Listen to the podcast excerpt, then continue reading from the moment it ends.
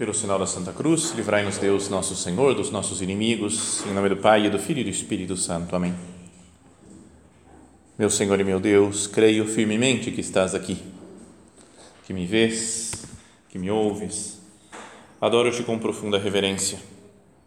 Peço-te perdão dos meus pecados e graça para fazer com fruto este tempo de oração. Minha Mãe Imaculada, São José, meu Pai e Senhor, meu anjo da guarda, intercedei por mim.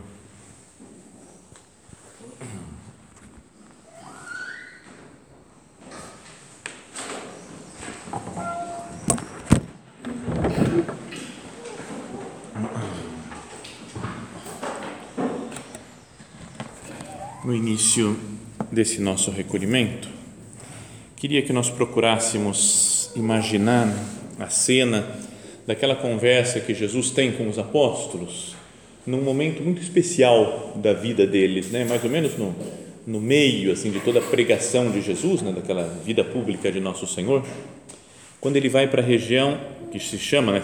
de Cesareia de Filipe, né? um dos filhos do rei, do grande rei Herodes, ficou com um pedaço lá no, no norte da Palestina, né? do, do território de Israel agora.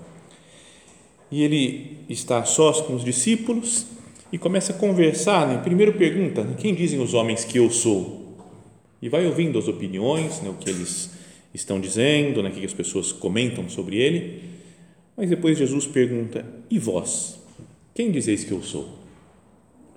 Essa é uma pergunta importante. Não é sobre isso que nós vamos falar no recolhimento, né? mas só para como introdução, porque é uma pergunta fundamental para a nossa vida também.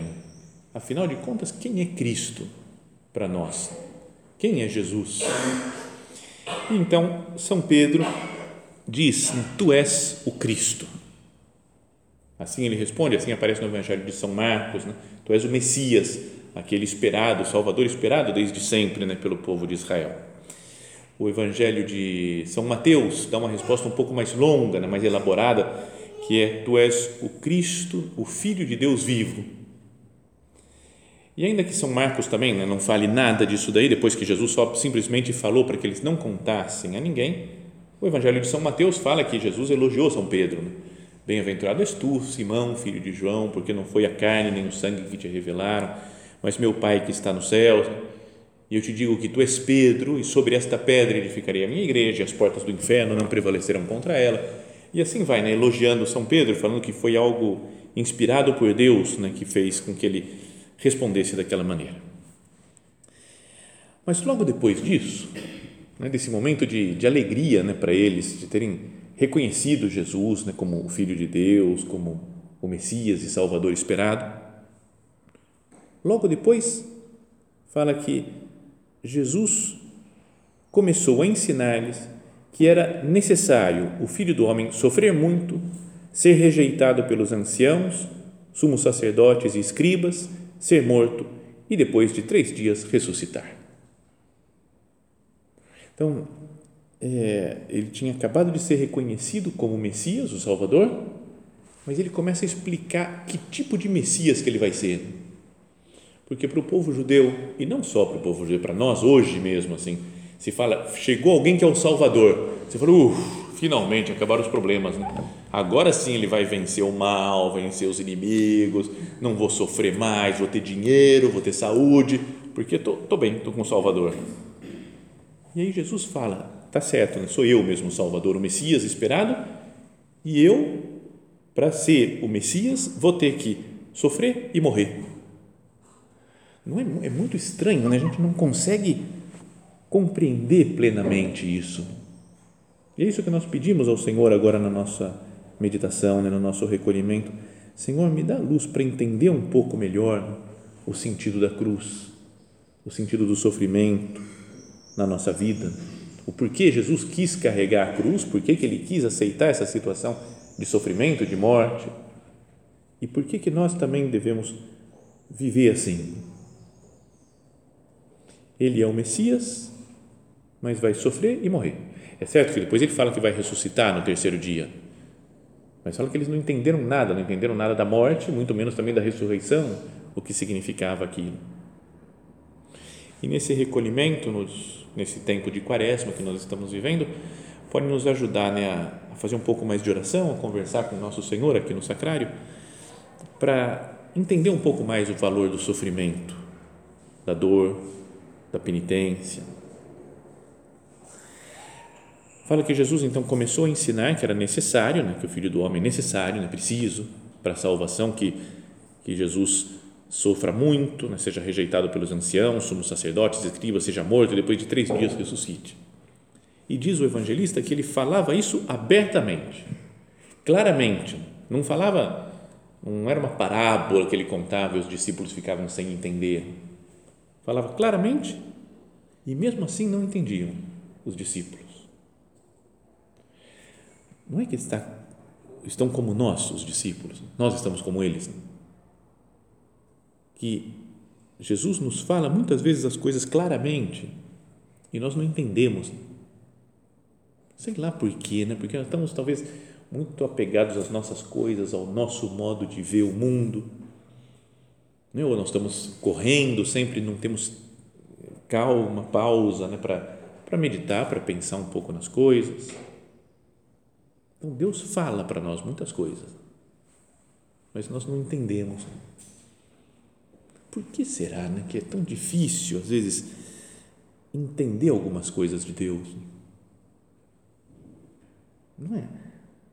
Porque cada um pensa na própria vida, né? mas já faz, para a grande maioria, muitos anos que a gente segue Cristo. Muitos anos que a gente foi batizado, ou que fez a primeira comunhão, que comunga, que se confessa. Tantos anos né, de oração, e ainda continua difícil de entender as coisas. Não é para nós, agora a gente entende super claramente isso daqui, essas palavras de Jesus que ele fala que vai morrer, vai sofrer, morrer e ressuscitar, porque a gente já viu a continuação da história, né? viu que Jesus morre e ressuscita. Mas para os discípulos falam que eles não entendiam aquelas coisas. Às vezes, em algumas dessas profecias da sua paixão, falam que os apóstolos não entendiam e tinham medo de perguntar ainda sobre alguma coisa. Falam, o que será que é isso daqui? Melhor não perguntar. Não é que a gente tem isso também? Não entendemos algumas coisas e dá um certo medo de perguntar para Jesus. Gente fala, Jesus, me explica claramente por que isso. A gente às vezes fala, não, não, não, deixa, deixa, vai, vamos tocando, vai que me complica mais, né? Se Jesus me explica alguma coisa.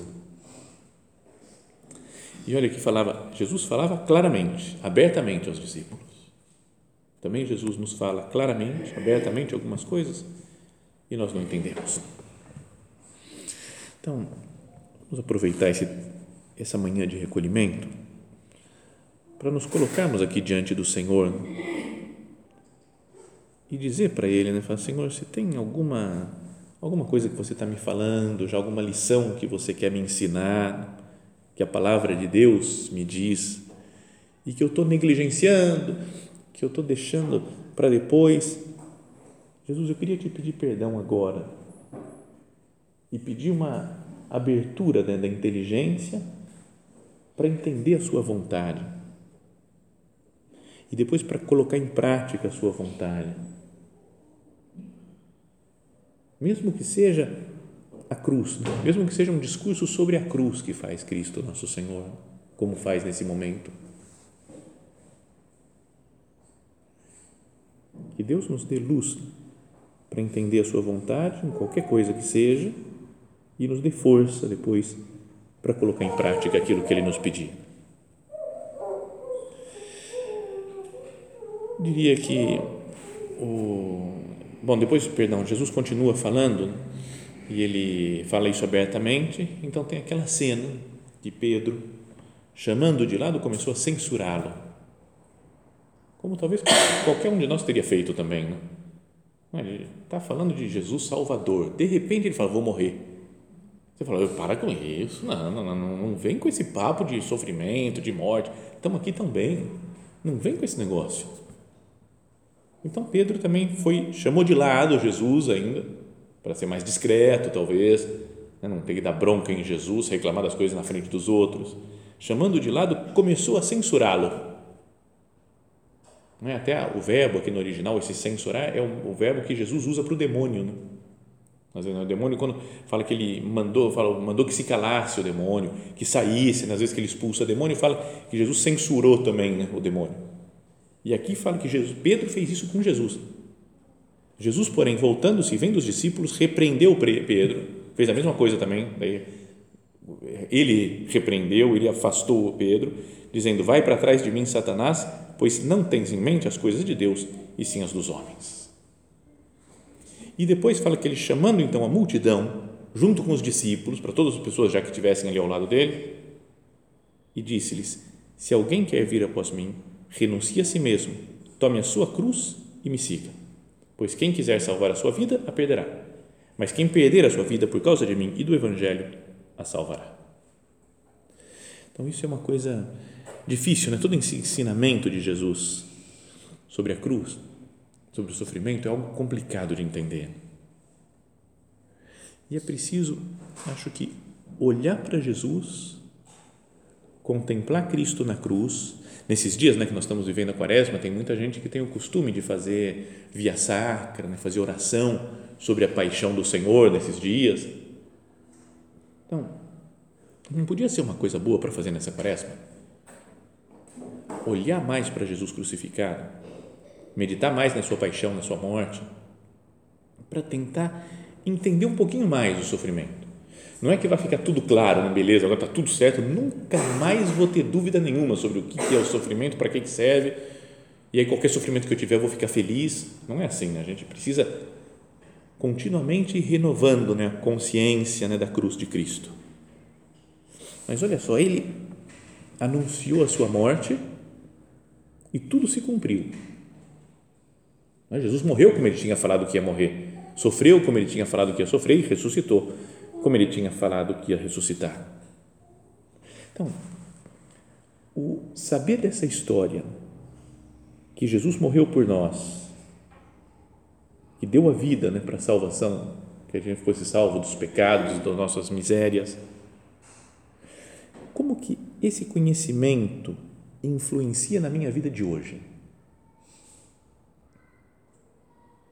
Né, eu olhar para a cruz, fazer oração diante de um crucifixo, por exemplo, né, como esse, eu pego e fico olhando para o crucifixo, vendo o amor de Jesus por mim, isso muda depois o meus, meu modo de ser, meu modo de pensar, meu modo de me relacionar com os outros. Que influência que tem, né? a cruz de Cristo, a meditação na cruz de Cristo na minha vida. Então podia ser uma coisa para se examinar também nessa quaresma. Falar quanto que eu tenho meditado na cruz, na paixão do Senhor, e depois pensar, e essa meditação, que influência que ela tem depois no dia a dia normal, né, nas coisas do, do meu dia? Dessa cena aqui, podíamos pensar na, na frase aqui de Jesus, na conversa de Jesus com São Pedro. Tem duas conversas, né? A primeira lá no comecinho, quando ele fala, quem dizeis que eu sou? Tu és o Cristo, Filho de Deus vivo, São Pedro fala, e aí Jesus faz aquele super elogio, bem-aventurado és tu, Simão, etc. Não foi a carne nem o sangue que te revelaram, mas meu Pai que está nos céus, tu és Pedro e sobre essa pedra edificarei minha igreja. Então, primeiro Jesus chama Pedro de bem-aventurado, de feliz, de santo, porque ele faz as coisas de acordo com Deus, porque foi Deus que o iluminou para que ele respondesse certo, para que ele reconhecesse Jesus como o Messias. Essa é a primeira parte. E a segunda é totalmente o oposto. Primeiro elogia, não sei quem foi Deus que fez. E a, a segunda é afasta-te de mim, né? vai para trás de mim, Satanás, porque não pensas como Deus, mas como os homens. Primeiro era um raciocínio de Deus que tinha tido São Pedro, depois um raciocínio humano. Não é que tem muitas vezes essas coisas, essa, essa bagunça na nossa vida também? A gente é muito parecido com São Pedro, né? De vez em quando faz umas coisas de amor a Deus. Meu Deus, você é tudo na minha vida. Não é? Eu sei que você é o Filho de Deus, né? ou segunda pessoa da Santíssima Trindade, que entregou sua vida por mim na cruz, ressuscitou para me salvar. Não é? E que você fica na Eucaristia, por eu te amo, meu Deus. A gente fala um monte de coisas de amor para Deus. E depois, cinco minutos depois, esquece. Né? Vive de uma maneira humana, com um olhar super-humano, nada sobrenatural né, para, as, para as preocupações, as dificuldades da vida. E volto a dizer, né, mesmo sendo cristãos há décadas, a gente continua, às vezes, não entendendo as coisas de Deus. Jesus podia nos falar também, né? Não pensas como Deus, mas como os homens. Ah, perdão, Jesus, por todas as vezes que eu, que eu penso só de uma maneira humana. É preciso pensar de maneira humana e organizar as coisas né? de maneira humana, porque nós somos homens e temos que pensar, e Deus nos deu uma razão, uma inteligência. Mas também é preciso pensar de uma maneira divina. Né? O que Deus está querendo de mim nessa situação? Quando que nós pensemos agora, né, examinando a nossa consciência aqui nesse recolhimento, quais que são os momentos da minha vida que eu encaro as coisas só de uma perspectiva humana? Que é? Quando acontece o quê? Sei lá, os problemas, ou quando eu estou cansado, ou quando uma pessoa meio sem fé começa a me falar e eu entro na dela, também é verdade, ela tem razão, esse negócio de fé não, não adianta para muita coisa. De que maneira a visão de fé, a visão segundo Deus e não só segundo os homens, de que maneira que essa essa perspectiva, essa visão de Deus afeta nos meus relacionamentos? Não é porque foi até o evangelho de hoje, né, que Jesus falava de amar os inimigos. Não é que a gente tem isso daí quando alguém pisa no nosso pé, né? Fala mal da gente, briga, dá uma resposta cortada e a gente parece que acabou qualquer pensamento sobrenatural. Eu, ah, agora eu tenho que rebater, eu tenho que revidar, porque ela me falou assim, eu vou falar assim para ela. Será que não deveria pensar e falar, calma, perspectiva divina. Não foi a carne nem o sangue que te revelaram, mas meu Pai que está no céu. Você fala, tá bom, então eu vou viver de acordo com os pensamentos do meu Pai que está no céu. Então, como que essa visão de Deus como que os raciocínios sobrenaturais afetam nos meus relacionamentos, afetam no meu trabalho, na minha casa?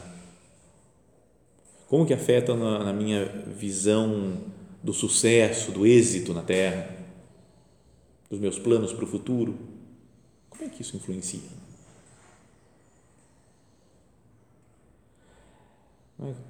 Lembra no domingo passado?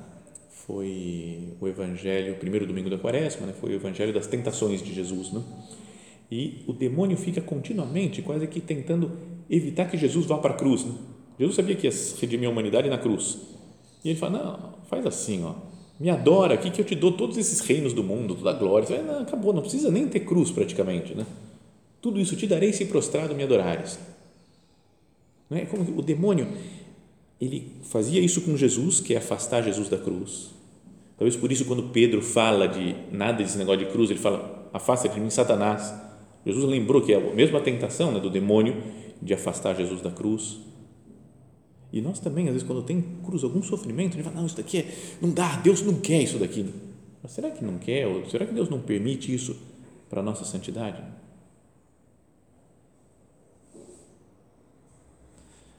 Que, que eu procuro? Né? Uma coroa terrena, uma vitória, um êxito terreno? Ou procuro fazer a vontade de Deus, mesmo que inclua passar pela cruz? Inclui, de fato. Vamos voltar para a cena do Evangelho, né? daqui. Depois de Jesus conversar assim com São Pedro, ele fala: quem quiser ser meu discípulo, negue-se a si mesmo, tome a sua cruz e me siga três características tem que ter no discípulo de Cristo, e é coisa para a gente pensar nessa quaresma. Três características. Se que quiser ser meu discípulo, negue-se a si mesmo, tome a cruz e siga. Negar, carregar e seguir. Não basta só confessar Jesus como Cristo, né? São Pedro fez certo, né? tu és o Cristo, Filho de Deus vivo. Mas agora é como falar, agora vamos carregar a cruz. Vamos negar, vamos carregar a cruz, vamos seguir Jesus. Então, eu queria pensar nesses três aspectos, né? como é que, como que pode acontecer na nossa vida. Primeiro, negar a si mesmo. Isso daí também parece que no, no texto original faz referência também a quando Deus fala várias vezes no Antigo Testamento para negar os ídolos. Sabe que né, tem que só o único Deus é o Deus verdadeiro, o Deus de Israel falou: Não tereis outros deuses além de mim. Então, o bezerro de ouro e outras coisas que os que queriam adorar de vez em quando, fora, fora né? Baal, etc. Todos os deuses lá, entre aspas, do Antigo Testamento, fora. Né? negar esses outros deuses. E nós nos colocamos, às vezes, como Deus da nossa vida. Então, é isso que Jesus fala: negue-se a si mesmo, negue esse Deus. Que nós passemos, né, com a graça de Deus, de uma vida centrada em nós mesmos para uma vida centrada em Jesus Cristo, nosso Senhor. De uma vida egocêntrica para uma vida cristocêntrica. É difícil isso. Né?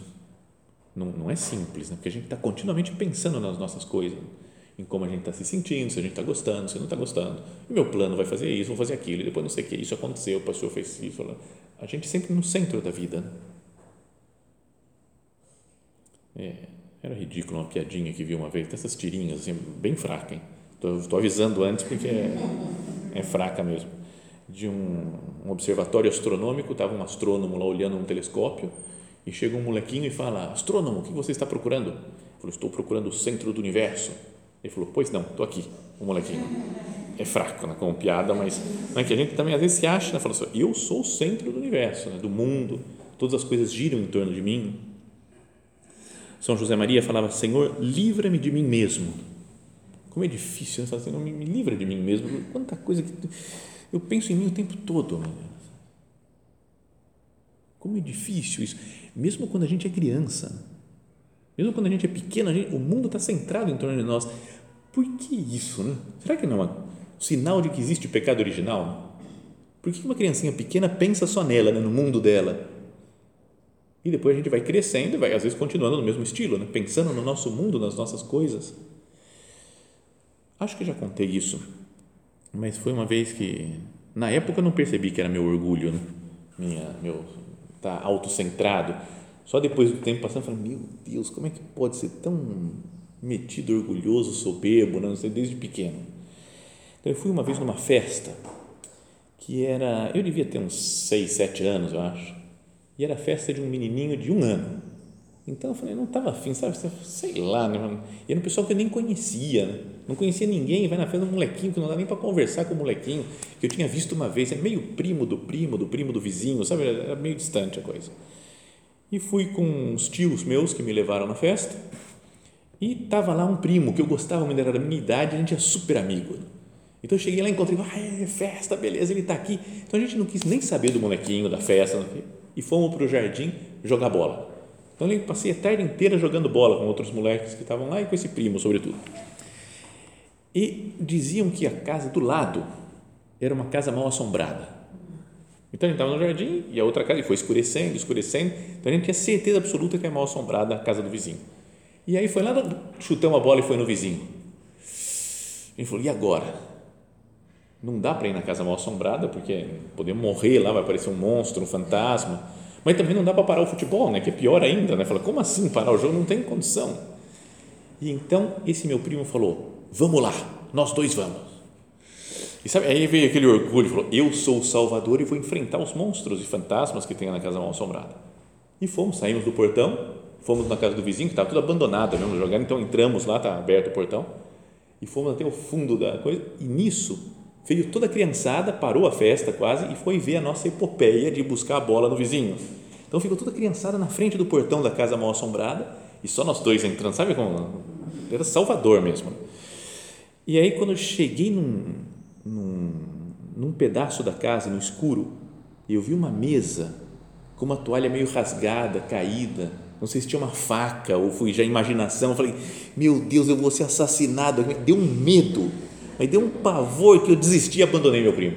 Virei as costas e saí correndo, ah, correndo em direção ao portão outra vez, fugindo, fugindo. Quando eu estava chegando perto de onde estavam as crianças lá no portão assistindo, eu tropecei e caí de cara no chão, pá, e cortou, machucou tudo.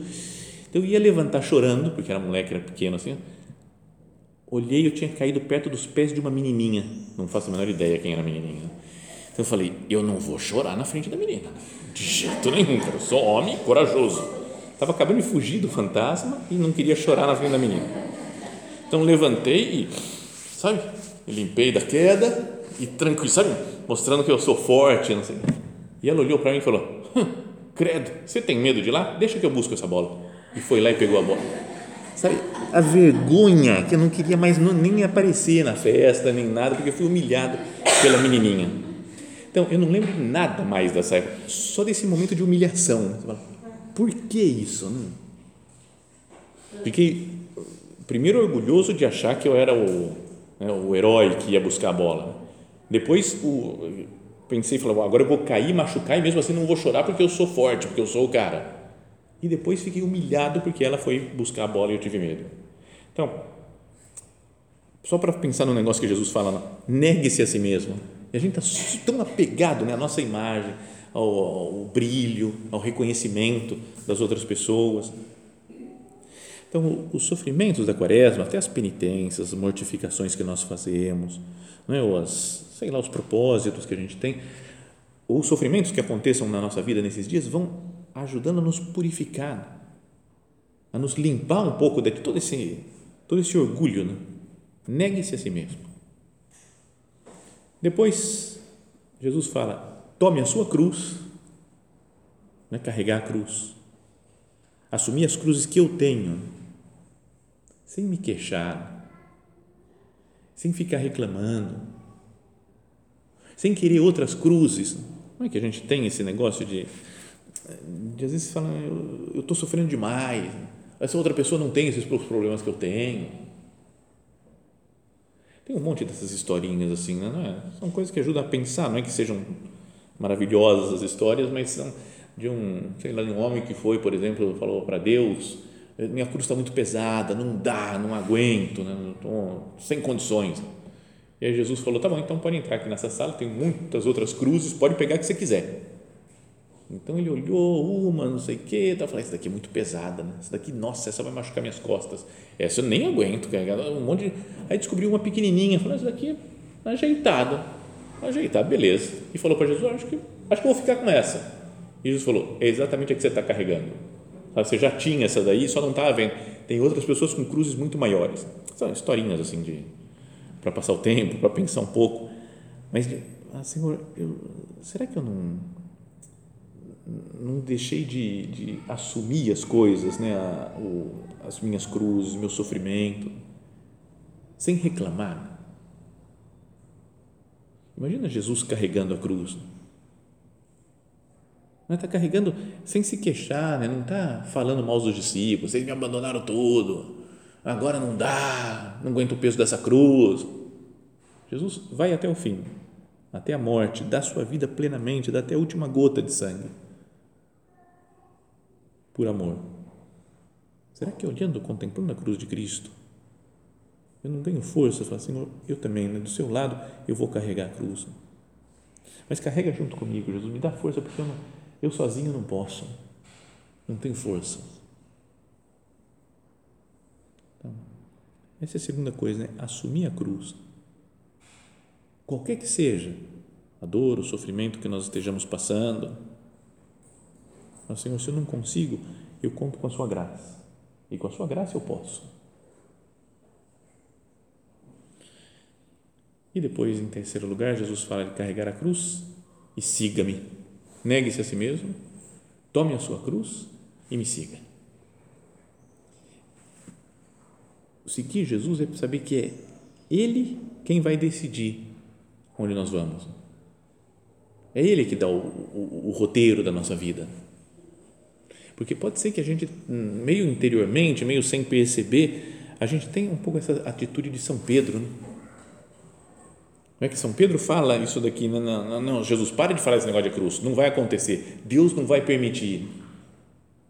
Quer mudar o caminho, é como se Jesus falasse, espera aí, eu que decido, eu é que sou Deus feito homem, não fala assim com essas palavras, mas eu é que sou Deus feito homem e eu decido como é que eu vou salvar a humanidade, não é você. Então Deus também é quem decide como vai ser a nossa salvação pessoal. Por que caminho Ele quer nos levar? Ele conta com a nossa colaboração em algumas escolhas que a gente faz na vida, mas não devemos nunca esquecer disso, né? Siga-me, siga a mim, a Jesus. Ele é que fala, é por aqui, agora por ali, agora faz isso daqui, agora faz aquela outra coisa passando né, nesse nosso caminhar para Deus pelos momentos espirituais que Ele quiser que a gente passe, pelos, pelas circunstâncias boas ou ruins que Ele quer. Porque todo mundo tem momentos bons da vida, momentos ruins, coisas que ajudam, coisas que atrapalham, parece. E essas coisas vão mudando ao longo da nossa existência. Quero ver tudo, Jesus, como Sua vontade, ou coisa que você permitiu que acontecesse para minha santificação. Então, que com isso nós não tenhamos essa atitude de São Pedro de querer evitar a cruz, o sofrimento de Jesus, não queremos evitar a nossa cruz, né, o nosso sofrimento. Que na, nesse tempo de quaresma, então, não seja mais habitual fazer oração olhando para Jesus crucificado, meditar mais na sua paixão, na sua morte, por amor a nós. E junto com Jesus está Nossa Senhora, que uma das estações da Via Sacra fala que Jesus se encontrou com Maria, depois o Evangelho fala que ela estava junto dele aos pés da cruz, que ela esteja também junto de nós nas nossas cruzes de cada dia.